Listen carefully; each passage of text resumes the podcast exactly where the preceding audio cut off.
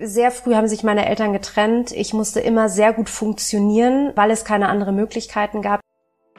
Als Boxer natürlich noch krasser, wenn du im Ring stehst und äh, Sparring machst. Ne? In dem Moment, wo du da stehst, kannst du nicht anders als im Hier und Jetzt zu sein. Ansonsten kriegst du eine in die Fresse. Die größte Aufgabe ist es, mal nicht zu bewerten. Menschen und Marken, die in keine Schublade passen. Inspiration für Leben und Karriere. Das ist der Andersmacher Podcast mit Wirtschaftswissenschaftler, Model und Berater Dr. Aaron Brückner.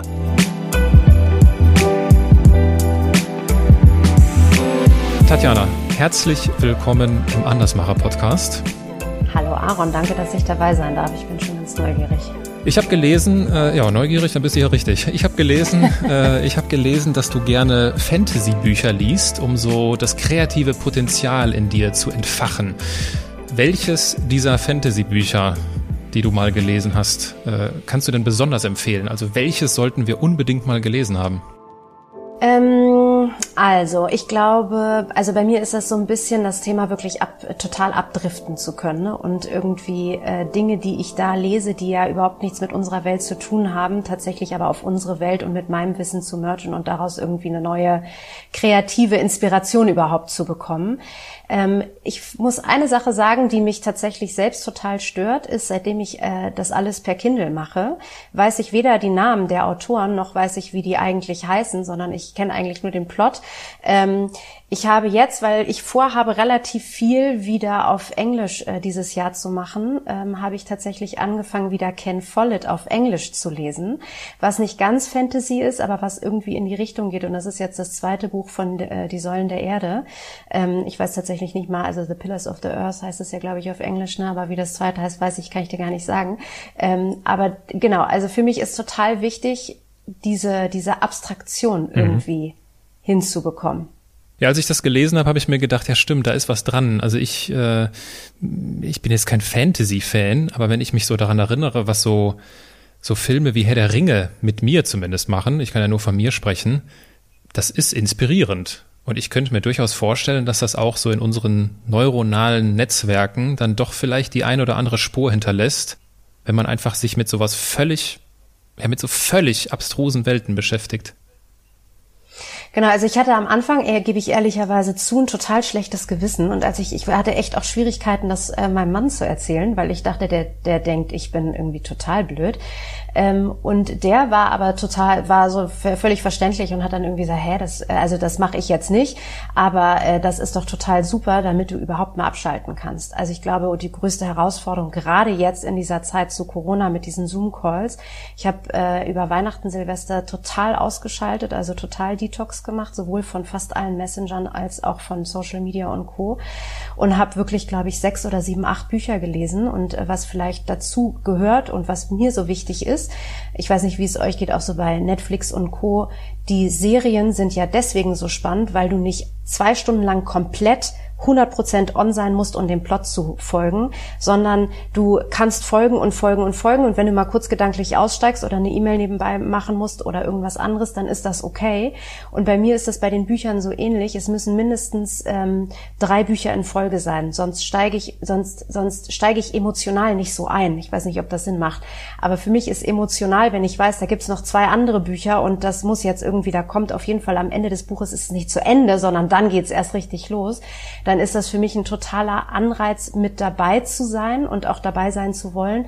Aber nicht der Anreiz ist, in die Tiefe verstehen zu müssen, so wie bei Sachbüchern, wo ich dann mir total Mühe gebe und die erste Seite zehnmal lese, wenn ich sie nicht verstehe, dann aber auch viel schneller raus bin und sage, nee, das ist mir jetzt nichts, ist mir zu anstrengend. Ne? Mhm. Ne? Das ist, äh, genau der Hintergrund. Ja, und der Hintergrund äh, zu dir persönlich, zu deinem Lebensweg, der steht ja heute äh, im, im Fokus. Und gerne, ganz gerne äh, äh, beginne ich auch dieses Gespräch mit meinem obligatorischen Steckbrief. Dein Name? Tatjana Kiel. Dein Alter? 41 Jahre. Deine Heimat? Ich bin geboren in Berlin, aber äh, immer wieder Berlin-Hamburg, äh, fast gleiche Jahreszahlen äh, da gelebt. Deine Geschwister? Hab keine. Dein Vorbild? Mm. starke, unabhängige Menschen, die für ihre Glaubenssätze, also für ihre positiven Glaubenssätze, für das, was ihnen wichtig ist, stehen. Gibt es eine Person, die dir so in den vergangenen Wochen besonders positiv aufgefallen ist in diesem Zusammenhang?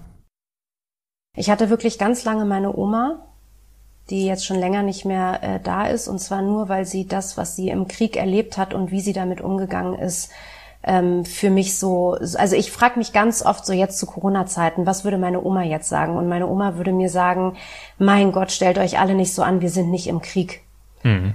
Ne, also ich weiß immer dieses Relativieren, das hat mich ähm, hat mich immer schon total fasziniert und es war ganz lange Zeit auch ein Wladimir natürlich, der mir gezeigt hat, dass ähm, es alles so relativ ist, Druck und Macht und ähm, Wünschen und Wollen tatsächlich auch. Ne? Also ähm, man kann das alles selbst bedingen, aber man muss das auch dann wirklich annehmen und in der Lage sein, nicht fremdbestimmt, sondern selbstbestimmt durchs Leben gehen zu wollen. Und auch das ist eine Herausforderung, weil selbstbestimmt bedeutet, dass du dir jeden Tag darüber im Klaren sein musst, dass du Verantwortung übernimmst. Und das will man vielleicht ja auch nicht immer. Stellen wir uns vor, du sitzt ganz selbstbestimmt an einer Hotelbar abends was würdest nicht du, zu Corona-Zeiten. Nicht, nicht zu Corona-Zeiten. Ja, das, äh, diese, diese Frage, die ist jetzt halt im, im Corona-Kontext immer ein bisschen schwierig, aber es ist ja trotzdem erlaubt zu träumen. Und äh, mhm. äh, ich persönlich hoffe, dass das nicht mehr allzu lang dauert, bis solche Situationen wieder erlebbar werden. Stellen wir uns vor, du sitzt da abends an einer Hotelbar. Was würdest du trinken? Ähm, entweder, wenn es Anfang des Abends ist, einen äh, guten Rotwein und wenn es später am Abend ist, wahrscheinlich ein Cranberry-Wodka mit viel Limone. Stellen wir uns vor, ich säße auch an dieser Bar und wir würden ins Gespräch kommen. Du, es ist halt noch der Anfang des Abends, das fand ich schon einen guten Teil der Antwort. äh, immer schön langfristig denken. Und äh, ich würde einen Weißwein trinken und wir würden irgendwie ins Gespräch kommen, zufällig an der Bar. Wir würden uns kennenlernen und äh, wir würden uns darüber unterhalten, was es ausmacht, ein selbstbestimmtes Leben zu führen. Und ich würde dich dann irgendwann fragen, Mensch, Tatjana, was machst du denn eigentlich so beruflich?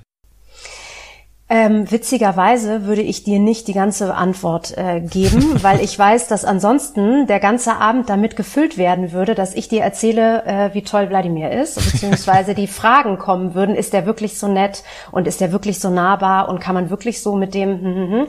Ähm, und deswegen ist es, da bin ich sehr, sehr vorsichtig geworden, ähm, war ich aber allerdings auch schon immer, weil es äh, total anstrengend ist, auch abends nur über den Job zu reden. Und deswegen fand ich deinen Podcast auch so toll und habe da auch sofort gesagt, oh, das wäre mir eine große Ehre dabei zu sein, weil es eben tatsächlich um den Menschen geht und nicht irgendwie immer nur um das, was man eigentlich äh, tagsüber macht so, sondern es geht darum, was einen irgendwie ausmacht. Ne? Und ähm, deswegen glaube ich, würde ich dir wahrscheinlich sagen, dass ich für einen Menschen arbeite ähm, und wir äh, es geschafft haben, die Expertise rauszuarbeiten und anderen Menschen zugänglich zu machen.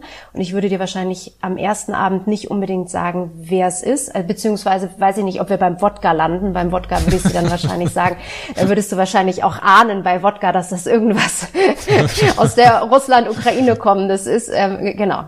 Aber ich bin da sehr vorsichtig. Ähm, ich finde, also das ist was, was ich auch von Wladimir gelernt habe, unterschätzt zu werden ist immer besser als überschätzt zu werden. Also ich bin niemand, der gerne damit prahlt oder ähm, dem es einfach fällt, äh, sich irgendwie als erstes so darzustellen, dass das erstmal irgendwie eine Bühne ist. Das bin ich, bin ich eher nicht.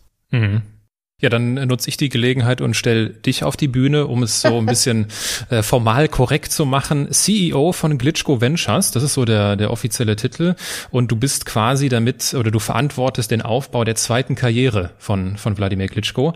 Und ihr habt letztes Jahr ein Letztes Jahr. Letztes Jahr mhm. ein Buch veröffentlicht, Face the Challenge, wo ihr, und das ist ja das, was du anreißt, wo ihr die Quintessenz so seines Erfolgsrezeptes äh, seziert und didaktisch wertvoll aufbereitet. Und alle Themen bei Glitchko Venture, wenn ich das so richtig verstanden habe, drehen sich so um die Willenskraft. Das ist so die mhm. Überschrift. Äh, und drumherum gibt's Consulting, Seminare habe ich mir hier aufgeschrieben. Es gibt Produkte, zum Beispiel Riegel und Tee und so weiter und so fort, die mir dabei helfen, meine Herausforderung zu bewältigen. CEO von Glitchko Ventures. Wie viel CEO steckte denn in der siebenjährigen Tatjana? Mm, in der siebenjährigen war sie sehr angepasst. Also weniger CEO als die Beobachterrolle. Ich glaube, da wäre ich wahrscheinlich eher COO gewesen. ähm, also ich hätte, ich, ich glaube, ich war, also sehr früh haben sich meine Eltern getrennt. Ich musste immer sehr gut funktionieren, ähm, weil es keine anderen Möglichkeiten gab. Ich bin in Westberlin groß geworden, was äh, mir sehr klar gezeigt hat, dass das Thema ähm, gesellschaftliches Leben Ungerechtigkeit einen wahnsinnigen Stellenwert bekommen hat. Also, dass es da irgendwie eine Grenze gab und so, das habe ich theoretisch verstanden und praktisch auch gesehen, aber das ging nicht in meinen Kopf und ich habe das immer wieder hinterfragt. Ähm, ich habe dafür meine eigene Ordnung und mein eigenes Wertesystem sehr schnell, sehr früh für mich klar bekommen und äh, stehe auch, habe damals schon eingestanden für die, die es vielleicht nicht so konnten oder äh, vielleicht auch noch nicht so ausdrücken konnten und wollten. Ähm, deswegen würde ich sagen, CEO steckte da noch nicht so viel drin, aber ganz viel das Thema, was ist meine Mission und was ist eine Vision und was können wir gesellschaftlich beitragen, damit es ähm, uns allen vielleicht ein Stückchen besser geht oder dass die, die das, äh, die da partizipieren wollen, irgendwie mitmachen können. Das klingt so ein bisschen danach, dass so die, dass so eine frühe Trennung der Eltern, wenn man das als, als Kind erlebt, dass das reifer macht. Es macht auf jeden Fall selbstständiger. Reifer macht es natürlich auch früh, aber damit schleppt man natürlich trotzdem irgendwie ein Päckchen mit sich im späteren Alter, wenn du eigentlich noch, ähm, ja, weiß ich nicht, wenn du es vielleicht nicht brauchst. Aber ich glaube, und das ist, glaube ich, so wichtig, weißt du, jeder hat seine eigene Geschichte und die ist total okay. Es geht nur darum, dass man die Punkte, die man aufräumen will, auch wirklich aufräumt im Laufe der Zeit und nicht mit sich mitschleppt und möglichst nicht an andere Menschen in seinem näheren Umfeld irgendwie weitergibt. Also Kinder ist natürlich das nächstliegende, aber ich rede auch von, von, von, von Partnerschaft, von auch den Eltern irgendwie ähm, und aber auch dann im Umkehrschluss, ich meine, wir sind fast mehr im Office, nicht zu Corona-Zeiten, ähm, und haben mehr mit diesen Menschen zu tun als zu Hause, weil wir acht Stunden zu Hause mit diesen Menschen fast ja gar nicht mehr äh, verbringen. Deswegen diese Chance, sehr viel Zeit auch mit der Familie zu verbringen und auch da sehr viel zu kommunizieren, schätze ich gerade sehr und nutze sie auch gerade sehr. Was wir ja hin und wieder schätzen, ist so der Ratschlag von unseren besten Freunden, äh, wenn wir nochmal die Zeit zurückspulen und ich äh, oder du dich versetzt in die Zeit, wo du kurz vorm Schulabschluss stehst. Das war eine und ganz ich, schwierige Zeit. Weil? Warum? Weil ich dazugehören wollte und es irgendwie nicht geschafft habe. Ich wollte mich immer ducken. Ich wollte nicht, ich wollte nicht ich wollte schon damals nicht äh, wahrgenommen werden für irgendwie ein Mädchen, was vielleicht gut aussieht und das wurde aber oft diskutiert, sondern ich wollte irgendwie für mich wertgeschätzt werden wollen. Aber das, ähm, ich habe die Leute gar nicht an mich rangelassen. Also ich hatte da schon eine relativ hohe Mauer vor mir, die mir nicht, das war mir nicht möglich zu dem Zeitpunkt, weil es dann auch so viel Druck war durch Abi und so weiter, die Mauer durchzustoßen und die Leute das so sehen zu lassen das lernt man erst mit dem Alter. Ne? Ich würde jetzt, ich glaube, ich würde mein Leben, wenn ich das zurückblickend angucke, würde ich nicht viel anders machen. Aber es gibt da eine Phase, da würde ich definitiv anders an mir arbeiten wollen, um ähm, es mir einfacher zu machen. Ich habe es mir da schon sehr schwer gemacht. Hast du ein Beispiel? Hast du eine Situation, die dir da besonders äh, in Erinnerung geblieben ist? Mmh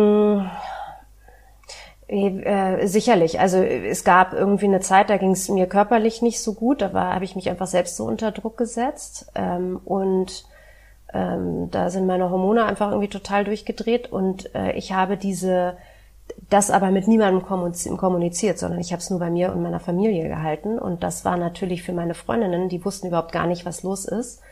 Und denen habe ich gar nicht die Chance gegeben, das zu verstehen. Und deswegen äh, bin ich dann irgendwann explodiert und deswegen haben wir uns auch total gestritten. Und dann waren wir natürlich näher als jemals zuvor. Aber ich dachte, sie müssten mich verstehen und zwar ohne Worte. Also ich habe mhm. gelernt, dass ohne Worte verstehen nicht funktioniert. Aber es war ein harter Weg dahin.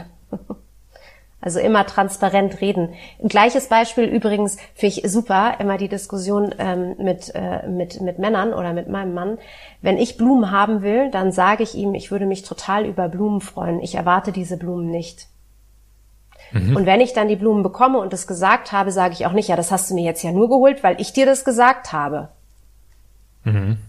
Das Erwartungsmanagement, ne? Also ja. wenn ich etwas will, dann muss ich diese Erwartung aussprechen, sonst passiert sie nicht, oder ich muss sie mir eben selbst erfüllen, um mich besser zu fühlen. Ähm, aber die, also die Erwartung mit anderen und die Erwartung zu sich selbst und äh, die Konsequenz, die daraus entsteht, sehr bewusst zu leben. Mhm. Ich überlege gerade, ob ich in diese äh, in diese Seitenstraße einbiege und über die, die Tiefen von äh, Liebesbeziehungen spreche. Ich glaube, ich mache es jetzt gerade nicht. Ähm, äh, bleibe Sonst weiterhin. müssen wir gleich wieder an der Bar sein, glaube ich. ja, und nicht beim nicht beim Wein. Ähm, äh, bleiben wir bei bei deinen Schulfreundinnen, die du ja auch ja. eben da angesprochen hast. Äh, wenn ich jetzt eine von denen damals gefragt hätte, sag mal hier, die Tatjana, was wird aus der mal werden? Was hätten die mir geantwortet? Weißt du, dass ich da letztens drüber nachgedacht habe, ähm, kennst du noch das Spiel Therapie? Was war das nochmal? Äh, ja, genau. Ich glaube, es, aus gutem Grund gibt's das nicht mehr, äh, weil wenn man das im Alt, Alter zwischen 16 und 18 mit seinen Freundinnen spielt, gibt's auf jeden Fall Streit. Äh, du, du machst entweder Gruppentherapie, das heißt, es ist eine Frage, die alle beantworten müssen, sowas wie, was machst du später mal, wie viele Kinder wirst du mal haben und ähm, was ist deine erste Priorität? Und dann gibt's diese Einzeltherapien, das eine die andere fragt. Mhm. Und es ist immer im totalen Chaos geändert und mit Tränen und mit Fluchen und so siehst du mich und das wusste ich überhaupt nicht und so. Deswegen ist das total verschwommen, weil dieses, die, diese Fragen immer mit dieser Spieltherapie irgendwie einhergehen. Äh, ich kann es dir tatsächlich nicht sagen. Ich glaube, ich glaube, sie würden sagen, sie geht ihren Weg. Mhm. Ja, das ist ja meistens der richtige Weg. Äh, und dieser Weg, der hat dich dazu geführt, dass du Marketingmanagement studiert hast. Und du hast ein Jahr in New York verbracht.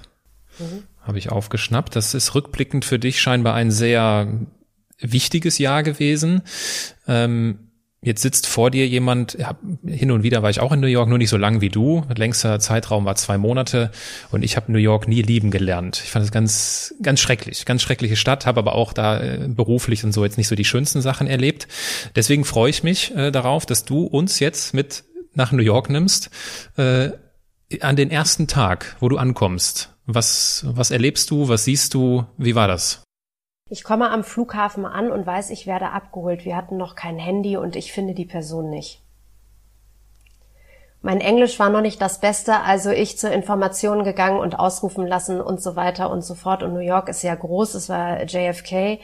Ähm, und ich weiß es gar nicht mehr genau, wie es dann weiterging. Auf jeden Fall bin ich abgeholt worden und hatte auch gleich eine also das heißt ja da Limousine, ein ganz normales Auto, aber kein Taxi, mit dem wir äh, gefahren sind und bin direkt an die Hand genommen worden. Also ich bin direkt ähm, langgeführt worden. Ich habe direkt erklärt bekommen, welche Brücken es hier alles gibt. Ich habe direkt erklärt bekommen, die Do's and Don'ts, ähm, aber tatsächlich total liebevoll. Also nicht, das machst du nicht, sondern da und da geht man nicht hin, weil das und das macht man jetzt hier schon, weil ähm, die U-Bahn ist übrigens die beste, weil ich bin da hingekommen und hatte direkt ein Netzwerk von ähm, mehreren Leuten, habe ja da auch gearbeitet. Das heißt, ich hatte sofort auch den Anschluss zum, zu Büro, zu einer Bürogemeinschaft und da auch nach wie vor mit einer Person, mit der ich sehr eng verbunden war, eine, äh, eine Kollegin, die, ähm, die waren ja alle läng älter als ich. Ne? Ich war ja 19, ich bin da irgendwie da vor Ort dann irgendwie 20 geworden. Ja, genau.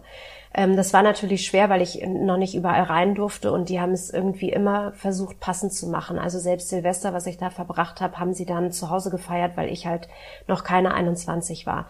Ähm, also es war, ich habe ganz, ganz schöne Erfahrungen. Ich habe das erste Mal die Erfahrung gemacht, was Schnelllebigkeit bedeutet obwohl wir noch keine Handys hatten, obwohl wir noch keine E-Mails hatten, ist es alles so schnell da gegangen, dass man so schnell konnte man eigentlich gar nicht gucken. Ich hatte aber auch einen totalen, totalen Hafen in, äh, in dem Apartment, in dem ich gewohnt habe und das Surrounding, was ich da bekommen habe. Von daher und ich habe auch festgestellt oder gelernt, dass ähm, die Leute ja, sagen wir mal, zwei Drittel ihres Geldes dafür ausgeben für die Wohnung. Mhm. Ne? Also die, die, die leben ähm, für das Geld, was sie haben. Ich habe gelernt, dass man mindestens zwei Jobs hat, weil es nicht anders reicht. Ich habe gelernt, dass die Eltern, wenn sie schwer krank sind, die Leute vier Jobs haben müssen, weil sie das nicht bezahlen können. Also ich habe gelernt, dass ein sozialer Staat, den wir haben, oder ein soziales System so rum, was wir haben, etwas ist, was wir gar nicht mehr wertschätzen können ähm, äh, und wofür wir wirklich sehr, sehr dankbar sein können. Weswegen warst du da? Was hast du da gemacht? Ich habe bei Showtime gearbeitet, also einem Fernsehsender, einem Pay-per-View-Channel. Äh, ähm, und bin da, habe da äh, so, habe angefangen mit Newspaper-Clippings, was für mich natürlich super war, weil ich ähm, nicht so gut Englisch konnte zu dem Zeitpunkt, dass ich jetzt hätte wirklich richtig Sachen schreiben können. Ähm, aber äh, News-Clippings sind ja, also du guckst, was fällt auch zu dem Thema an und schneidest es aus und verschickst es damals per Fax äh, an alle Leute. Und äh, damals gab es die ersten E-Mails, E-Mail-Adressen und ich habe dann da auch meine erste E-Mail-Adresse gehabt, was für mich natürlich auch total cool war. Ich glaube, in Deutschland hatte das, also hatten das zwei, drei andere Leute, aber es war trotzdem sonst wirklich mit ähm, Festnetzanschluss telefonieren und mit Briefe schreiben. Ne? Dann ist das jetzt aber 20 Jahre her.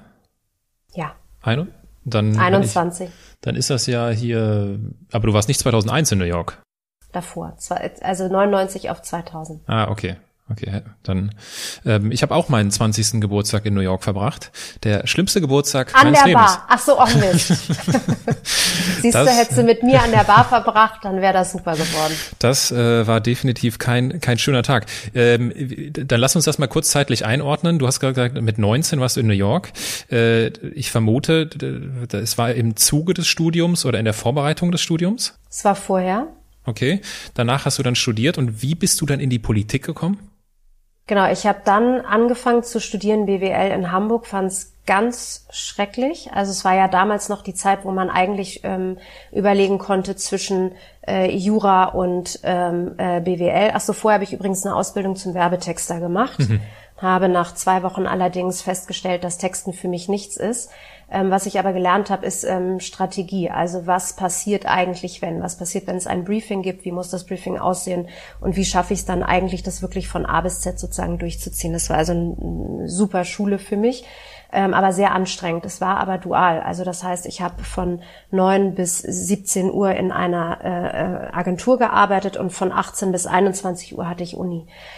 Und ähm, das hat mich dazu gebracht, dass ähm, ich verstanden habe, dass dieses Duale mir total hilft, weil das, was ich äh, an Fragen in beiden Bereichen habe, also entweder in der Praxis oder in der Theorie, auch sofort umsetzen kann, das eine in das andere. Und äh, dann habe ich BWL in Hamburg studiert und wir mussten teilweise in Nebenräumen sitzen, ohne Fenster weil, ähm, weil die Anschlussstunde einfach so knapp war und das so getimt war, dass das wirklich also immer voll war. Und es also es war voll Horror. Und du hast dann irgendwie ähm, äh, äh irgendwie äh, keine Ahnung mit so einem Projektor dann gesehen, was da geschrieben wurde. Und also es hatte überhaupt keinen Reiz für mich zu lernen, was dann anno 1500 passiert ist und dieses Auswendiglernen, ähm, da habe ich immer gedacht, diese Praxis fehlt mir einfach total. Warum kann ich den Professor jetzt nicht fragen, wenn es um Leasing geht, äh, wie, wie würde das denn in einem Unternehmen aussehen, wenn ich jetzt ähm, als Mitarbeiter ein, Auto bekomme oder keine Ahnung. Ne? Also da, das ist ja das, was, das ist das, was ich vorhin auch gesagt habe, was mich immer schon so triggert, ist dieses Verständnis von etwas, das Wissen von etwas dann in meine Welt zu transportieren und mit meinem Wissen schon zu adaptieren und daraus etwas Neues irgendwie ableiten zu können. Und das hat da gar nicht funktioniert. Das habe ich dann so ein halbes Jahr gemacht, habe dann festgestellt, dass ich die Klausuren auch so okay bestanden habe, aber dass ich überhaupt keinen Drive hatte. Also überhaupt nicht. Das hat mir überhaupt keinen Spaß gemacht. Dann habe ich in der Agentur erstmal angefangen äh, zu arbeiten, um zu überlegen, was kann es denn jetzt werden, weil ich jetzt nicht nochmal das nächste studieren wollte, sondern für mich einfach klar war, ich muss jetzt, was das, was jetzt kommt, das muss ich dann auch durchziehen und auch schon mit mir gehadert habe, weil ich wirklich nicht wusste, was ich machen wollte. Also ich konnte mhm. das noch nicht ein, einordnen. Ich wusste nur, was ich nicht machen wollte, aber das Feld zu dem anderen war noch zu breit. Und dann ist mir zufälligerweise ähm, in Berlin ähm, jemand begegnet, der einen dualen Studiengang in Berlin gemacht hat. Und ähm, deswegen bin ich dann auch in die Politik erstmal in den ähm, beim BJU habe ich erstmal gestartet. Äh, also Praktikum war äh, war dort und dann eben Schule da, drei Monate so, drei Monate so. Und es war für mich ähm, die perfekte Koordination zwischen Praxis und Theorie und zu verstehen, dass, ähm, dass man das miteinander kombinieren muss und das, was ich lerne, auf jeden Fall auch in der Praxis ähm, Anwendung findet. Das habe ich dann vier Jahre gemacht und in dieser Zwischenzeit bin ich dann in der Politik gelandet. Ähm, BJU, nur, zum, der, nur der Vollständigkeit halber, Bund junger Unternehmer. Ne? Genau, Netzwerk ähm, und Sprachrohr für junge Unternehmer. Mhm. Und äh, dann hast du später in der oder für die FDP gearbeitet, wenn ich das richtig verstanden habe. Was genau hast du da gemacht? Genau, erst für einen Abgeordneten ähm, und da ganz spannend auch zu verstehen, wie Demokratie funktioniert, also in den Ausschüssen, in den Arbeitsgruppen zu sitzen, war mehr als spannend. Ähm, auch da habe ich relativ schnell festgestellt, dass es doch auch ein bisschen ja, frustrierend für die Demokratie ist, um ehrlich zu sein, weil wie abgestimmt wird, was abgestimmt wird, wie viel Arbeit da drin steckt in 800 Seiten, wie 800 Seiten gekürzt werden auf 20 Seiten, auf zwei Seiten, damit richtig abgestimmt wird und so. Mhm. Mm. Und dann in die FDP gekommen, weil es die Neuwahlen gab. Mhm. Also die vorgezogenen Wahlen. Ähm, und das war 2005 und äh, das war für mich total spannend zu verstehen, wie werden eigentlich Werbemittel effizient überprüft von der Politik, wenn so viel Geld ausgegeben wird. So, und äh, das war dann auch nochmal frustrierend, weil das äh, eigentlich damals noch nicht stattgefunden hat, sondern es gibt immer Themen oder Personen, die für etwas gelobt werden oder eben äh, abgesägt werden. Und das war mir zu einfach, ähm, weil ich meine, kein Unternehmen, keine große Marke würde jemals so hantieren und würde sagen, ja, äh, jetzt geben wir halt irgendwie 40 Millionen aus für irgendwelche ähm, äh, Werbemittel, aber wissen gar nicht, ob das funktioniert oder nicht. Mhm. Ähm, wenn ich auf dein LinkedIn-Profil schaue, sehe ich von diesen politischen Stationen gar nichts. Dann erscheint ja. das dann gar nicht mehr, genau. Das erscheint dann für mich so ein bisschen so wie das dunkle Kapitel deines Lebens. nee, ähm, tatsächlich habe ich mich äh, mit LinkedIn aber jetzt in der letzten Zeit insofern einfach nochmal äh, mehr befasst, als dass ich ähm, klarer formulieren möchte, wofür ich stehe. Also ähm, es ist eigentlich eher so, dass ich versuche, LinkedIn sehr klar zu positionieren und zwar mit dem Thema, für das ich stehen will. Und das ist vor allem Human Transformation. Und ich bin halt Strategin, deswegen Human Transformation Strategist zu sagen, ähm, menschliche Transformation steht über allem und es ist egal in welchen Bereichen. Und ob ich jetzt ein Frauennetzwerk gründe und da versucht habe, ähm, Frauen in kollegialer Beratung irgendwie, also untereinander, besser zu vernetzen, zu verstehen, was die anderen machen und ähm, auch tatsächlich in, in, in Schritt vorwärts zu bewegen oder auch bei Startup-Teams, wo es äh, vor allem darum geht, äh, junge Talente ähm, zu fördern und zum Austauschen zu bringen und Firmen dafür zu motivieren, jetzt bei jungen Talenten anzusetzen, weil wenn sie sich darüber beschweren, dass die Talente nicht halten können, vielleicht 10, 20 Jahre später, müssen sie natürlich auch früher anfangen, ist klar. Äh, oder ist uns klar, ist vielen Unternehmen noch nicht so klar oder noch nicht klar, wie sie da wirklich mithelfen können. Das ähm, finde ich super. Ähm, und unsere gesamte Arbeit, also A, bei Wladimir angefangen, ne? also meine Mission ist schon geworden, dieser Typ hat für ein Land, vielleicht auch für zwei, aber äh, Deutschland hat ihn halt irgendwie adoptiert, aber hat für diese beiden Länder, Ukraine und Deutschland, ähm, diesen Sport angefangen und betrieben und ähm, ja, hat auch dafür vielleicht viel Geld bekommen zu einem späteren Zeitpunkt, aber zu einem frühen Zeitpunkt eben noch nicht und hat sein, sein, sein, also hat all seine Zeit und seine Energie darauf gesetzt.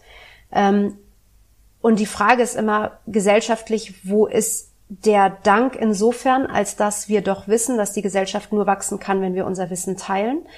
Ähm, und warum nutzen wir dieses Wissen dieser Menschen, die etwas ganz, ganz speziell gut können, nicht um es weiterzugeben? Das heißt, dieses Thema Human Transformation, also ich war so ein bisschen der Transformer mit äh, dieser Inhalte, um das auch zugänglich zu machen. Und dass eben diese Transformation auch in, in den ganzen anderen Bereichen, die wir jetzt bei Klitschko Ventures anbieten, wie Consulting und so. Also mhm. kein, kein, kein wirtschaftliches Wachstum, wenn kein menschliches Wachstum. Wie, wie bist du denn dann aus der Politik zum Boxen gekommen? Äh, das war tatsächlich, ich war noch in der Politik, ähm, habe dann, äh, Wladimir hatte mich gefragt, ob ich in New York einen Kampf ähm, mitorganisieren konnte, weil ich in New York war und bei ihm das gesamte Team gewechselt hatte und sich keiner in dem Team in New York richtig gut auskannte. Und bei der Organisation und gerade in der letzten Woche geht es um ganz lapidare Dinge wie äh, Tickets irgendwie wegbringen, wenn es nicht anders geht. Das ist aber eine Frage, ob sich jemand in New York auskennt und weiß, kannst du mit einem Taxi machen, bist aber einen halben, Tags unter, halben Tag unterwegs oder nimm doch einfach mal die Metro. Das ist ähm, viel, viel einfacher.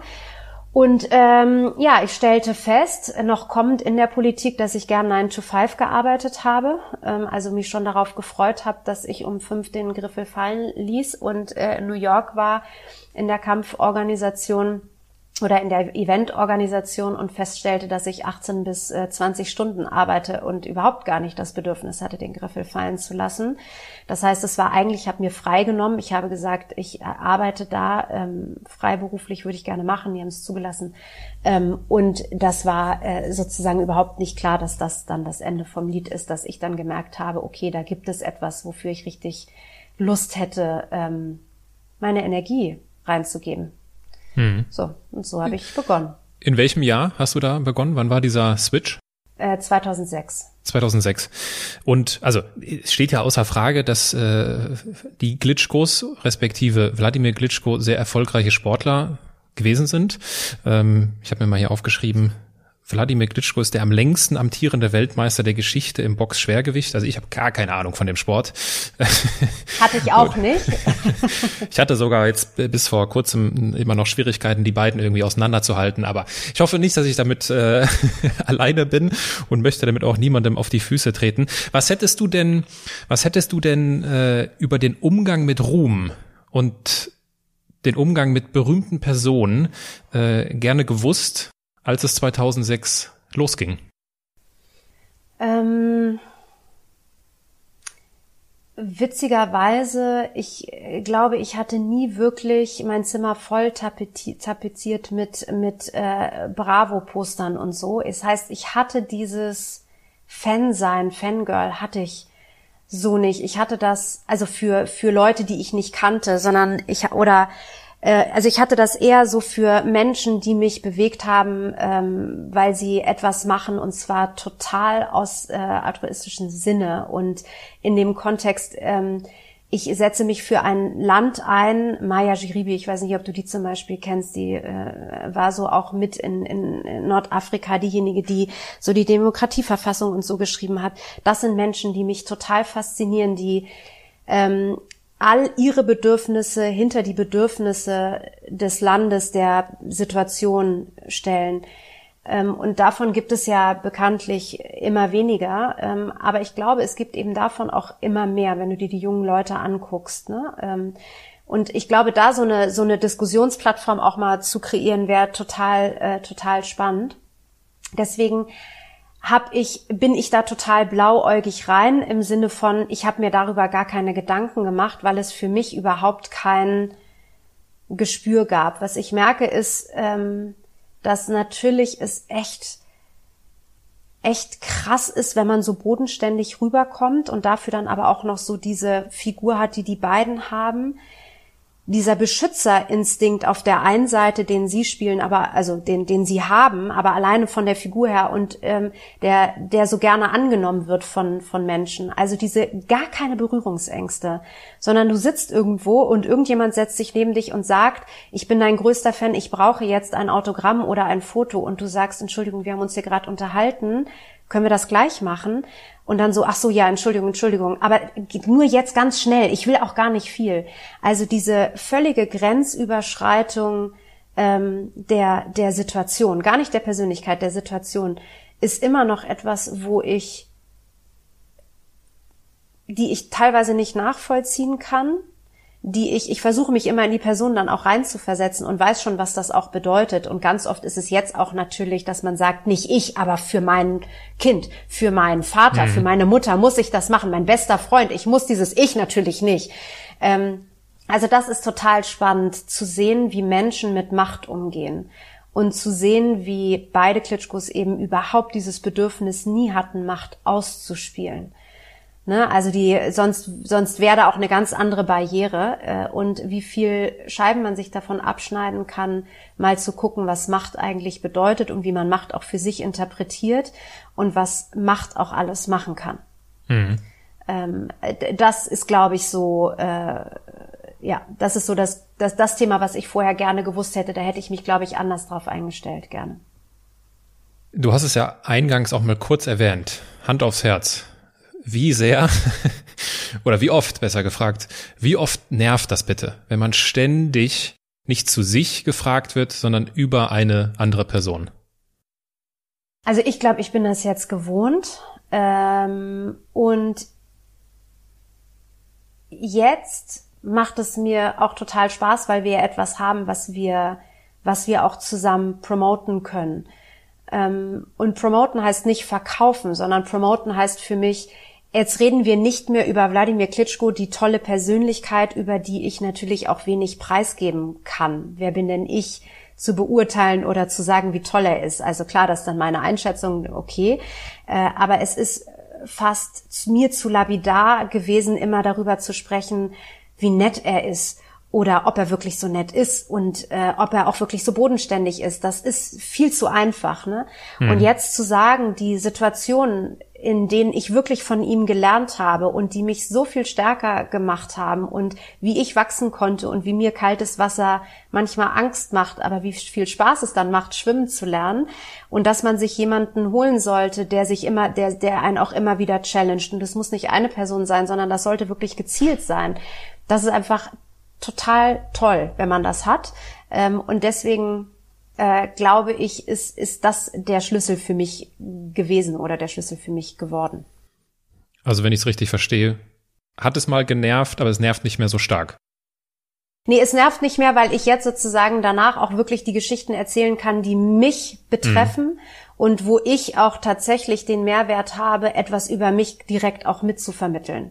Mhm und dann das eine total abschließen kann und sagen kann, ja, der ist nett, aber weißt du, was viel cooler ist? Weißt du, was ich von dem gelernt habe? Und weißt du, was, was viel wertvoller ist am Ende? Und das musste ich ja auch erst lernen. Ja. Ne? Ich hätte nämlich noch eine Frage über ihn. Ja, bitte. wenn wir schon mal, wenn wir schon mal dabei sind. Äh, welche Seite, welche Seite an Wladimir Glitschko hast du seit seinem Karriere kennengelernt, die du noch nicht kanntest? Seit seinem Karriereende oder seit seiner seit Karriere? Seinem, seit seinem Karriereende ähm, er erlaubt sich etwas. Er erlaubt sich die, ich nenne es jetzt mal provokativ Scheuklappen. Früher würde, hätte ich es wahrscheinlich Tunnelblick genannt. Im Sport ist Tunnelblick gut, Scheuklappen wird sich vielleicht schlecht anhören. Und jetzt sage ich ganz äh, aktiv, Scheuklappen wegzulassen und die Welt so zu sehen, wie sie ist, nämlich größer und weiter als nur das Thema diszipliniert, obwohl wir Disziplin sehr positiv äh, definieren, ähm, aber einfach diesen Weg zu gehen, weil man ihn gehen muss und weil das auch richtig ist und trotzdem ist da ganz viel müssen. Und jetzt ist da ganz viel, ach, was gibt's denn da noch, was ich mir noch angucken kann? Also ganz viel erlauben. Mhm. Ja, und äh, ihr habt es euch erlaubt, ein Buch äh, zu schreiben. Äh, ich hatte es ja schon eingangs erwähnt. Face, also Akronym F.A.C.E. Face the Challenge. Äh, Spiegel Bestseller geworden. Gratulation an dieser Stelle. Dankeschön. Äh, ich glaube, darauf äh, darf und sollte man stolz sein. Äh, ich gehe das mal kurz durch, weil ich will dich jetzt nicht, äh, für dich ist das, kann ich mir vorstellen, mühsam, weil es ist immer wieder so dieselbe Leier. Ich nehme dir die Arbeit einfach kurz ab. Face steht für Focus, Agility, Agility, Agility, wie spricht man das eigentlich aus? Agility auf Englisch, Agility, ne? Agilität ne? auf genau. Äh, Focus, Agility, Coordination and Endurance. Also Konzentration, Beweglichkeit, Koordination und Ausdauer. Dafür steht dieses Akronym FACE. Mhm. Diese vier Kernkompetenzen hat der, ich lese mal hier so ein bisschen ab, hat der ehemalige Boxweltmeister und Unternehmensgründer aus seiner Erfolgsphilosophie abgeleitet. Die Vier-Stufen-Methode befähigt uns, konsequent unsere Probleme in Herausforderungen umzuwandeln und unsere Vorhaben wirklich umzusetzen. Mit dieser Methode entsteht Willenskraft, die stärkste Kraft im Leben. Sie lässt Träume Realität werden, so Dr. Wladimir Glitschko. Das Buch ist im Ariston Verlag erschienen. Mhm. Äh, dem Ariston Verlag merkt man ja durchaus seine sehr spirituelle oder eso, seine, seinen esoterischen Hintergrund an bei vielen äh, Publikationen, die da entstehen. Wie viel Esoterik steckt denn in eurem Buch? Ähm, also ich, äh, also das Wort Esoterik kannst du bei einem Sportweltmeister gerne mal ansetzen. Ob das funktioniert, weiß ich nicht. Ähm, ich glaube schon, dass Esoterik sehr viel, also dadurch, dass das Thema Coaching einfach so wahnsinnig mannigfaltig behaftet werden darf, driftet es auch ganz viel immer in diese, wir müssen einfach nur tief atmen und äh, wir müssen uns nur wünschen und dann wird alles gut, äh, Thematiken immer wieder ab, die wir natürlich überhaupt nicht haben. Und das ist, glaube ich, auch das Spannende für uns gewesen zu sagen, natürlich hat ein Boxweltmeister oder ein Sportler einen Mentalcoach. Mhm. Und natürlich hat er einen sportlichen Coach, aber viel wichtiger ist der Mentalcoach. Und die Frage ist, warum tun wir uns so schwer, mal nach Hilfe zu fragen? Gerade in Deutschland, in Amerika ist es ja ganz anders. Da ist ja Spiritualität irgendwie das höchste der Gefühle. Im Moment, das äh, irritiert mich ehrlich gesagt auch ein bisschen. Wenn du bei Clubhouse reingehst, sind irgendwie die Hälfte der Gespräche oder vielleicht habe ich da auch was Falsches angeklickt. Aber sind ja so ganz viel mit, ach und ich danke euch sehr und das ist alles irgendwie so. Ähm, und wir wollten genau damit aufräumen. Also wir wollten sagen, dass ähm, Spiritualität das eine ist und das ist aber eine Wahrnehmungssache. Ne? Und lasst mal Spiritualität da beiseite und überlegt euch mal trotzdem, warum ist Mental Health und äh, oder mentale Stärke gerade so wichtig in diesen Zeiten wie Corona? Und was müssen wir uns davon mitnehmen? Und ähm, was ist auch total wichtig mitzunehmen? Also ich glaube, die krassesten Ermüdungserscheinungen ähm, hatten wir jetzt alle vor Weihnachten, ähm, obwohl wir im Homeoffice waren und obwohl wir irgendwie eigentlich uns auch ganz viel selbst irgendwie kreieren konnten, dachten wir, waren wir doch alle viel müder, als wir dachten. Ne? Und das äh, liegt natürlich daran, dass die Situationen anders sind, dass wir ähm, am Anfang vielleicht zehn Zoom-Calls äh, eine Stunde hatten, mittlerweile nur noch äh, Zoom-Calls mit 15 Minuten irgendwie angesetzt haben, dafür aber doppelt so viele. Also das macht ja was mit uns. Ne? Und auch die Leute, die alleine sind oder eben auch Familie irgendwie unter einen Hut bekommen äh, müssen und Homeschooling, kann ich ein Lied von singen. Ähm, trotzdem ist es äh, am Ende ja der Fra eine Frage der eigenen Ressourcen. Und ähm, den müssen wir uns bewusst werden. Und die die, die, die, die, die schönsten, die schönste Thematik für mich war immer zu sagen, wenn irgendjemand sich, was heißt weigert, aber in Frage stellt, warum er jetzt die Übung machen soll. Wenn du dann sagst, meinst du, Wladimir hätte in dem Zusammenhang sich hinterfragt, warum er die Übung machen soll? Wahrscheinlich nicht. Mhm. Und auf einmal kriegst du auch, entschuldige, äh, äh, ältere weiße Männer dazu, sich ähm, dem Thema mentale Stärke mal mit auseinanderzusetzen und zwar nicht nur auf einer Performance-Ebene. Genau eben nicht nur auf der Performance-Ebene, sondern auf einer Selbstreflexionsebene. Was kann ich eigentlich und was kann ich eigentlich nicht? Warum werde ich so oft krank? Äh, warum bin ich so reizbar mit meinen Mitarbeitern? Warum bla bla bla? Mhm. Da hatten wir die berühmte Klingel, ne? Die Klingel. Ja, aber das, das äh, gehört zum Leben dazu, dass es auch hin und wieder klingelt. Äh, musst du rangehen? Ja, ich gehe mal. Warte. Mach das. Gar kein Problem. Ich komme noch mal auf den auf den äh, esoterischen Hintergrund des Verlages zurück, mhm. weil es ist ja gar nicht, äh, also ehrlich gesagt, es ist ja gar nicht so unpassend. Äh, ich wurde vor vielen Wochen, das ist schon eine Weile her, von einem Podcast-Gast darauf hingewiesen, dass Esoterik nach innen gekehrt heißt. Und wenn du jetzt ja auch eben davon sprichst, dass es ganz entscheidend ist, so die eigenen Ressourcen zu entdecken, sich deren, sich diesen Ressourcen bewusst zu werden, dann ist es ja eine nach innen Kehrung.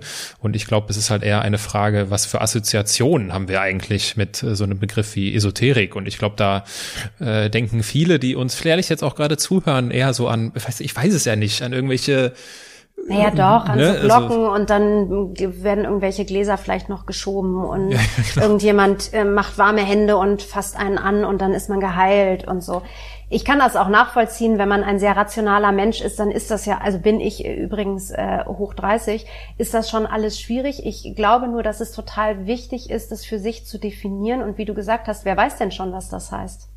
Hm. Und dass es, dass es viele Diskussionen sind zum Thema Disziplin, merke ich immer wieder, Disziplin ist jetzt ein, eins ist so das Lieblingsthema, woran sich viele aufhängen, dass sie sagen, aber ich will gar nicht mehr diszipliniert sein. Und dann sage ich ja, weil Disziplin offensichtlich für dich ganz, ganz negativ behaftet ist. Für mich ist Disziplin so wertvoll und so, ich liebe Disziplin. Das heißt, wenn du dich sowieso schon dagegen sperrst und es dann auch liest, dann ist es für dich natürlich gar nicht mehr, nicht das, was, was wir dann vielleicht auch damit meinen oder damit interpretieren. Ähm, und auch da, das Wichtige ist, sich damit auseinanderzusetzen. Warum ist das so negativ behaftet? Was muss wahrscheinlich schon in der Kindheit passiert sein, dass Disziplin das bedeutet? Und wie wichtig ist es, ähm, diese Themen für sich einfach immer wieder auch neu zu erklären, zu definieren, also ja, also ist wirklich, ne, selbst bei dem Thema Wort Konsequenz, beim Thema Macht, beim Thema Mut. Also ich glaube, ich habe in meinem Heft hier, ähm, was, wo ich handschriftlich noch reinschreibe, reinschreiben muss, damit ich diese Gedanken äh, rausbekomme, ähm, versuche ich fast täglich ein Wort für mich neu zu definieren. Oder nicht neu, sorry, sondern für mich in der jetzigen Situation zu definieren und runterzuschreiben. Total mhm. spannend. Mal ausprobieren. Ja, also die, äh, wen das interessiert, äh, gerne mal schauen. Äh, bei Amazon oder ich vermute überall da, wo es Bücher gibt, äh, gibt es das Buch Face the Challenge. Die Stimmen dazu sind sehr positiv. Ähm, es gibt aber auch Reaktionen wie die folgende. Ich habe hier mal so einen äh, YouTube-Kommentar, äh, YouTube-Kommentar mir rausgesucht bei einem eurer Auftritte. Ich weiß nicht mehr, ich glaube, es war der NDR äh, bei einem dieser Talkrunden. Und da gibt's einen YouTube-Kommentar von Charlie Brown. Ich vermute, das ist nicht der echte Name. Äh, ich lese mal kurz vor. Gruselig, dieser ständige Selbstoptimierungswahn. Immer weiter, weiter, besser, besser, mehr, mehr. Also jetzt weißt du auch, warum er Charlie Brown heißt. Der muss natürlich, der will natürlich auch nicht erkannt werden, ist ja auch okay. Ähm, tatsächlich äh, geht es, also wird auch das ist eine Frage der Definition. Und das ist eine Frage der Einstellung. Es ist nicht die Selbstoptimierung, die bei uns insofern gemeint ist, sondern es geht darum, also wir entwickeln uns alle weiter und alle sagen irgendwie diese Veränderungs- und Change-Prozesse wie schrecklich und so. Also wer nicht verstanden hat, dass das Leben eine, eine Folge von Veränderungsprozessen äh, ist, ob man will oder nicht, ähm, der sollte nochmal hinterfragen, warum er lebt. Weil die, die Frage ist ja, wann führen wir ein selbstbestimmtes Leben? Und ein selbstbestimmtes Leben, also ich möchte das, es gibt vielleicht auch Leute, die wollen das nicht. Ähm, und wir lernen ganz viele Leute kennen, die das eigentlich auch wollen, aber da ist ganz viel Anstrengung dahinter. Und diese Anstrengung ähm, bedeutet, dass eine Änderung stattfindet. Anstrengung ist Spannung und Spannung ist, ich will hier raus oder ich will etwas ändern. Und damit geht einher, dass man sich weiterentwickelt oder irgendetwas passiert. Und die Selbstoptimierung, wir haben ja keine Hex, wie ich, ähm, wie ich noch schneller, noch besser werde. Und ich glaube, das ist gerade ähm, ein schönes Thema, wenn, wenn du dir die ganzen Agilitätsmethoden anguckst.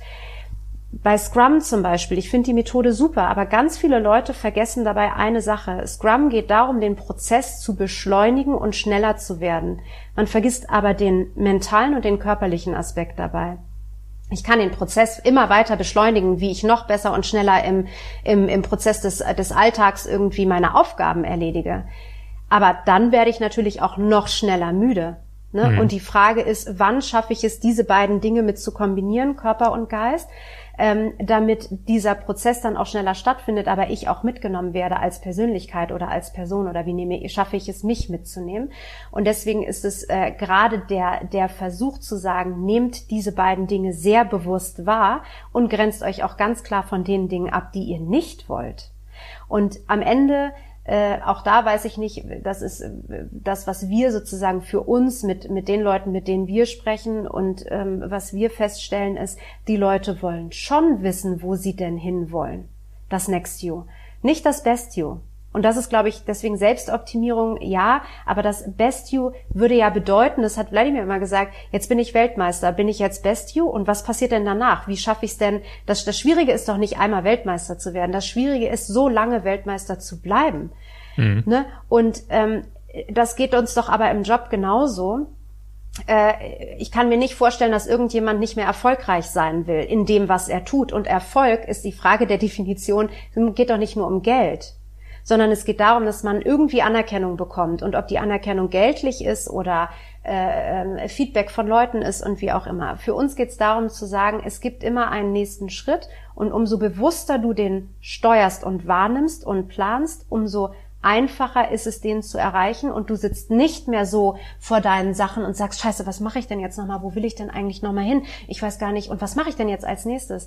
Sondern es geht darum, am Montagmorgen vor dem Rechner zu sitzen und zu wissen, was man machen muss. Und möglichst eine schöne Pause am Wochenende zu haben, wo ich mich damit überhaupt nicht beschäftige. Ne? Sondern ausruhe, entspanne. Mhm. Äh, wie gelingt das dir denn? Wie gelingt es dir denn, äh, die, diese Balance aus, aus Gas geben im Leben, äh, ohne dabei vergessen zu tanken? Also dieses, dieser Zustand irgendwie im Leben zu gewinnen, ohne dich dabei zu verlieren? Mir hat mal eine Freundin äh, etwas sehr Wertvolles gesagt, die jetzt zufälligerweise auch noch Neurologin war, aber ich glaube, damit hatte das in dem Sinne gar nichts zu tun. Es gab eine Zeit, wo meine Tochter sehr, äh, sehr viel krank war, also gerade von der Kita und so weiter. Und ich habe gemerkt, dass ich einfach über fast ein halbes Jahr permanent latent krank war. Also nicht richtig und nicht doll. Ich konnte alles noch machen äh, und so, aber ich, mir ging es einfach körperlich und geistig nicht gut. Und ähm, ich habe gemerkt, dass äh, ich diese diese Anspannung war für mich einfach so immens, dass ich selbst auch gemerkt habe, dass ich so an der an der Schwelle von äh, zickig werde. Ne? Also dass, dass, dass mir alles irgendwie zu viel ist. Und sie hat mal zu mir gesagt, weißt du, du entscheidest, ob das Kind dir Energie gibt oder Energie nimmt. Und ich habe es am Anfang nicht verstanden. Ich habe es aber angefangen, so Tag für Tag immer wieder neu zu entdecken und habe festgestellt, ich kann mir genauso Energie von der Situation nehmen, wie ich sie geben kann. Und natürlich ist mein absoluter Katalysator dieses Kind, weil und auch genau das Gegenteil, der Ruhepol. Wenn, wenn ich mal nicht weiter weiß, musst du dich mal nur mit dem beschäftigen, was die gerade ausmacht. Also mhm. ich frage sie dann, ähm, wie findest du mich gerade oder was, äh, was, was, was würdest du jetzt gerne tun? Und dann machst du einfach mal nur mit. Und ich habe über Weihnachten, Silvester angefangen, so kleine Collagen zu basteln und einfach wieder zu malen. Keine Ahnung, ähm, oder ich wusste da nicht, dass das, dass es mir so viel Spaß macht. Und dann sag, dann sitze ich aber davor beim ersten und habe ein weißes Blatt und weiß gar nichts. Und dann sagt sie, guck mal, aber du kennst doch Pinterest. Dann geh doch mal auf Pinterest und guck mal, was du da findest, was dich anspricht. Da denke ich so, sag mal, wer ist das eigentlich? Ne? So, und dann sage ich, und du? Und dann sagt sie, nee, ich muss nicht abmalen. ich, ich bin kreativ, alles klar. So, und dann, dann fängt es aber, und es ist genauso gewesen. Ich gehe auf Pinterest, gucke mir an, male teilweise ab. Natürlich entsteht dann was ganz anderes Neues daraus, weil ich dann weiter das entwickle. Aber es ist genau das. Manchmal brauchen wir einfach nur diesen Anschub und bei Entspannung ist es genauso. Ich weiß nicht, wie es dir geht, aber wenn du total angespannt bist, sich zu entspannen ist total schwierig. Das heißt, du sitzt da und denkst, ja, aber ich kann ja jetzt nichts tun. Müsste mhm. ich vielleicht eigentlich nochmal das und das? Nee. Mach mal einfach nix. Und wenn es nur ist, dann eine Routine einzubauen und zu sagen, wenn ich dieses Bedürfnis habe, musst du irgendetwas machen. Äh, mhm. Äh, zum Beispiel zehn Liegestützen oder von mir aus musst du dann zehn Seiten lesen aus einem Fantasy-Buch. Ne, dann kommst du relativ schnell in diese Situation, dass es okay ist, gerade nichts zu machen. Mhm. Und es gibt aber natürlich auch die sehr aktiven Entspanner. Ne? Also äh, Wladimir ist so ein aktiver Entspanner, der, glaube ich, was hat er mir mal gesagt, der würde sich ja schießen, wenn er in der Hängematte äh, zwei Wochen liegen müsste.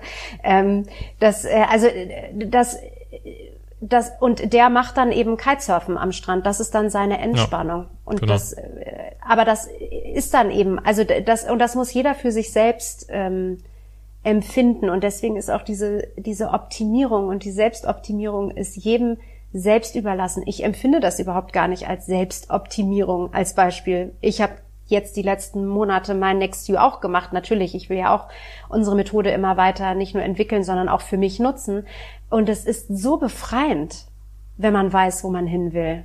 Und es macht mhm. so viel Spaß und man ist so sehr mit sich im Reinen. Deswegen da auch vielleicht wieder die Frage der Definition. Mhm. Ja, bevor unsere Zuhörerinnen und Zuhörer herausfinden, wo sie hin wollen mit Hilfe des Buches, schauen wir uns nochmal an, äh, woher du gekommen bist. Und zwar, du sprichst es gerade an, äh, du hast ja entdeckt, dass du gerne bastelst. Äh, und äh, stellen wir uns mal vor, all deine Erinnerungen aus dem Jahr 2020 würden in Form von Fotos vor dir liegen. Also Beispiel, schöne Erinnerungen an, äh, an den Sommerurlaub in Südfrankreich und es gab da irgendwie ein schönes Abendessen. Klick, das ist ein Foto, was jetzt vor dir liegt. Mhm. Und all die Erinnerungen aus 2020 liegen vor dir. Welche drei, und du müsstest eine Collage jetzt über 2020 bauen, welche drei Erinnerungen, welche drei Fotos dürften nicht fehlen? Definitiv äh, der Moment, als wir erfahren haben, dass wir Bestseller sind, weil der Verlag uns gesagt hat, dass wir eigentlich ähm, dass, dass es eigentlich nicht möglich ist. Also das heißt, wir wussten von Anfang an, dass Bestseller aus welchen Gründen auch immer äh, nicht in Frage kommt. Und auf einmal kriegen wir diesen Stempel sehr kommentarlos zugeschickt und ich äh, gucke das an und sage, hier liegt irgendwie ein Fehler vor. Ich verstehe es nicht. Ähm, und dann sind wir alle, glaube ich, wirklich einmal äh, in die Luft gesprungen. Also das war, das war schon eine ganz, äh, ganz tolle Situation. Mm, das ähm, zweite äh, ist tatsächlich diese Zeit zwischen den Jahren, wo ich verstanden habe, dass ich eine kreative Ader mit meiner Tochter ausleben kann und die total für mich, für, für mich dafür da ist, diese, wie du es gerade sagst, dieses, dieses eine Bild zusammenzufassen, dass es mir erlaubt ist. Also ich bin nicht gut in äh, einfach schwierige, komplexe Wörter runterzuschreiben. Ich kann das sehr schnell ausdrücken, aber ich kann es nicht runterschreiben. Und vielleicht ist die Ausdrucksweise, die ich habe, eben Bilder zu produzieren, was auch immer das bedeutet. Ähm, und das Dritte ist definitiv die Sonne ähm, und ein Foto, was es gibt von mir, wo das Bild macht meine Tochter und ich total irgendwie angesprochen werde auf Französisch und nur die Hälfte verstehe und die immer weiterreden und meine Tochter sich scheckig lacht, weil ich so komisch dastehe und ich nur sage Lost in Translation. Ich weiß überhaupt gar nicht, wo ich hier bin und was hier los ist und warum.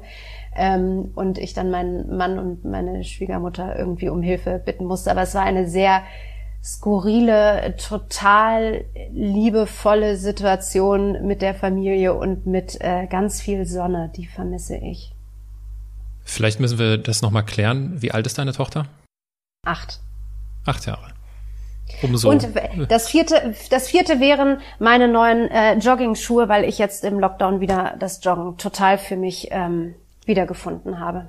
Ja, ich wollte schon fragen. Also ich meine, Corona ist ja eine sehr spezielle Zeit. Äh, ich habe von dir auch irgendwo gelesen, du hast gesagt, äh, das Schubladendenken hat in den Corona-Zeiten zugenommen. Äh, das würde ich unterstreichen.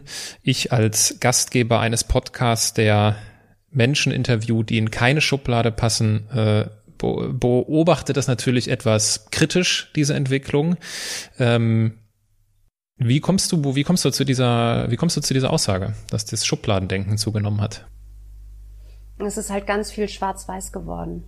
Irgendwie. Also ähm, man redet nur noch über Corona und man redet eigentlich äh, auch nur noch schlecht über Corona oder so, anstatt zu sagen, das ist jetzt so, was machen wir da draus? Also ähm, das hat sich jetzt natürlich geändert und es gibt viele Hacks, äh, um Dinge einfacher zu machen und so weiter.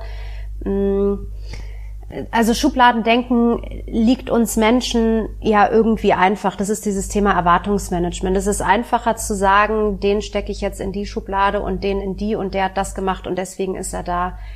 Das Spannende ist, sich mal zu fragen, was man sagen würde oder was man machen würde, wenn es die Schubladen nicht gibt. Also wenn ich in niemanden eine Erwartung habe und das ist faktisch, glaube ich, die schwierigste Aufgabe, die es gibt, ähm, weil also ich habe das, auch das habe ich gelernt schon sehr früh von Wladimir, der steckt nicht in Schubladen. Also der hat keine Erwartungen an die Menschen ähm, und ist deswegen auch ganz selten enttäuscht von Menschen. Er mhm. distanziert sich vielleicht oder er interessiert sich dann für jemanden vielleicht nicht mehr.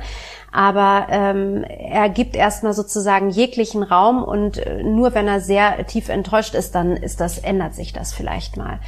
Mm, und die, die größte Aufgabe ist es mal nicht zu bewerten, die mhm. anderen. Also, weil Schubladen kommt ja nur durch Bewertung und durch Erwartungen.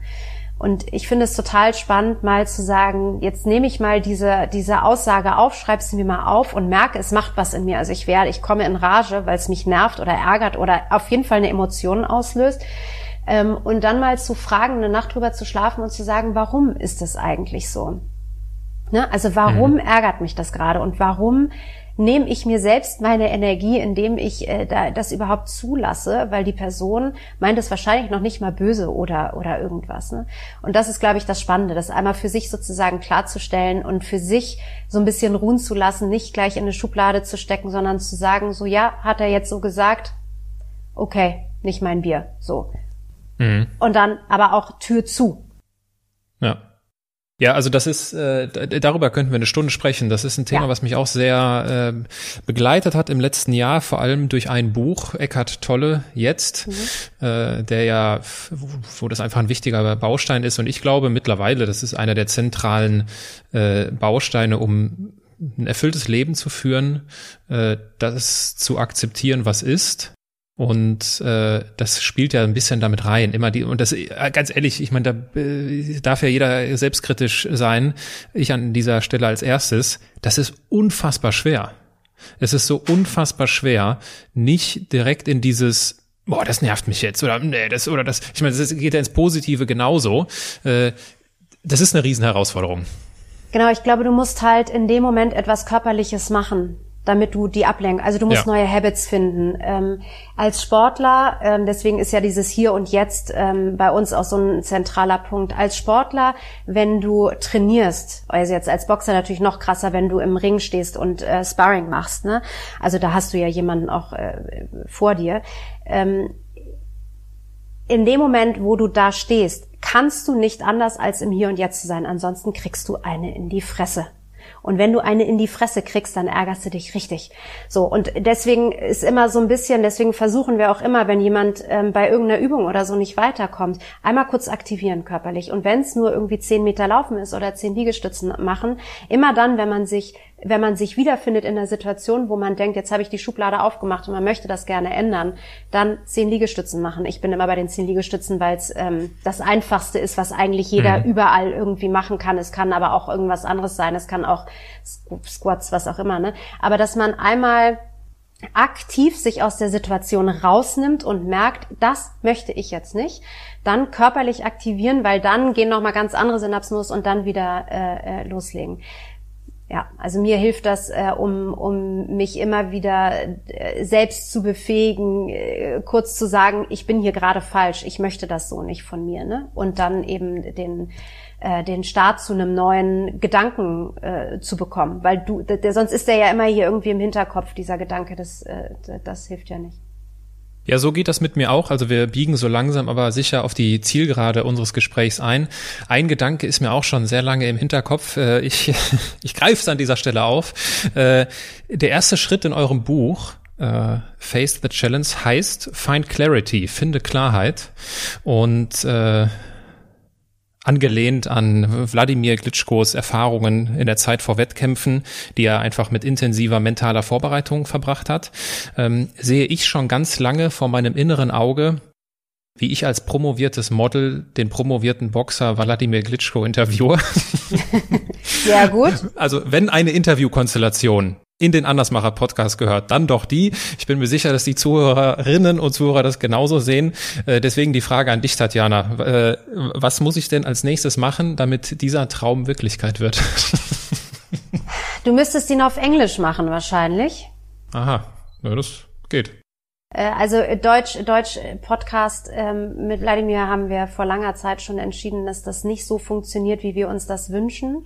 Das liegt daran, dass er sehr durch seine Präsenz einfach wirkt und ähm, die Sprache durchaus eine Herausforderung ist äh, in Bezug auf so ein nettes Gespräch nebenbei. Ja, glaube Ne? ich. Und man muss ihn da sehen, deswegen hatten wir, haben wir das lange besprochen, äh, beziehungsweise beschlossen und haben gesagt, wir wollen das, äh, auch wenn es auf Englisch oder in Amerika irgendwie was gibt, dann ist das gut, weil dann da, hat- da hat er auch den Smalltalk und den Slang irgendwie nochmal anders und besser drauf und fühlt sich da auch besser und wir können dann da auch tatsächlich irgendwie nochmal eine klare Abgrenzung machen. Äh, Direkt die spontane Frage an dich. Was heißt Andersmacher auf Englisch? Andersmaker.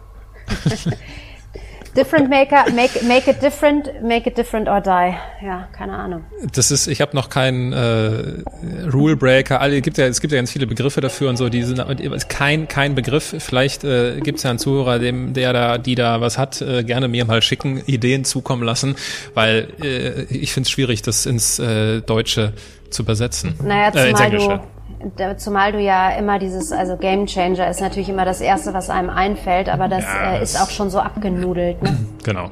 Das ist äh, äh, die Nummer ist durch. Unsere Nummer ist noch nicht durch, Tatjana. Wir kommen zur letzten Rubrik in diesem Podcast, äh, auch wenn ich äh, mich durchaus ein paar Stunden länger mit dir unterhalten könnte. Das sind die Halbsätze. Ich lese dir einen Halbsatz vor und du beendest ihn spontan und kurz. Ganz in meinem Kur- Element. Also, ich wollte gerade noch mal auf kurz eingehen. Mist, also noch mal. ja, mittlerweile, mittlerweile füge ich das immer hinzu. Fr früher hieß es kurz oder lang, mittlerweile ist es nur noch kurz. Verstehe. Äh, ganz in meinem Element bin ich, wenn Wenn ich einfach mache. meine Definition von Karriere ist, Glücklich zu sein. ich bin eine Andersmacherin, weil Ist das eine schwierige Frage, die hättest du mir auch vorher mal schicken können. Ne? Ähm, ich bin eine Andersmacherin, weil ich ungern in Schubladen denke. Wenn ich jemandem den Andersmacher Award verleihen müsste, dann Wladimir Klitschko. Natürlich, natürlich. In diesem Sinne, äh, Tatjana, es war mir eine ganz äh, besondere Freude. Danke, dass ja du dir die Zeit genommen hast und äh, viele Grüße aus Düsseldorf nach Hamburg. Zurück. Vielen, vielen Dank, Aaron.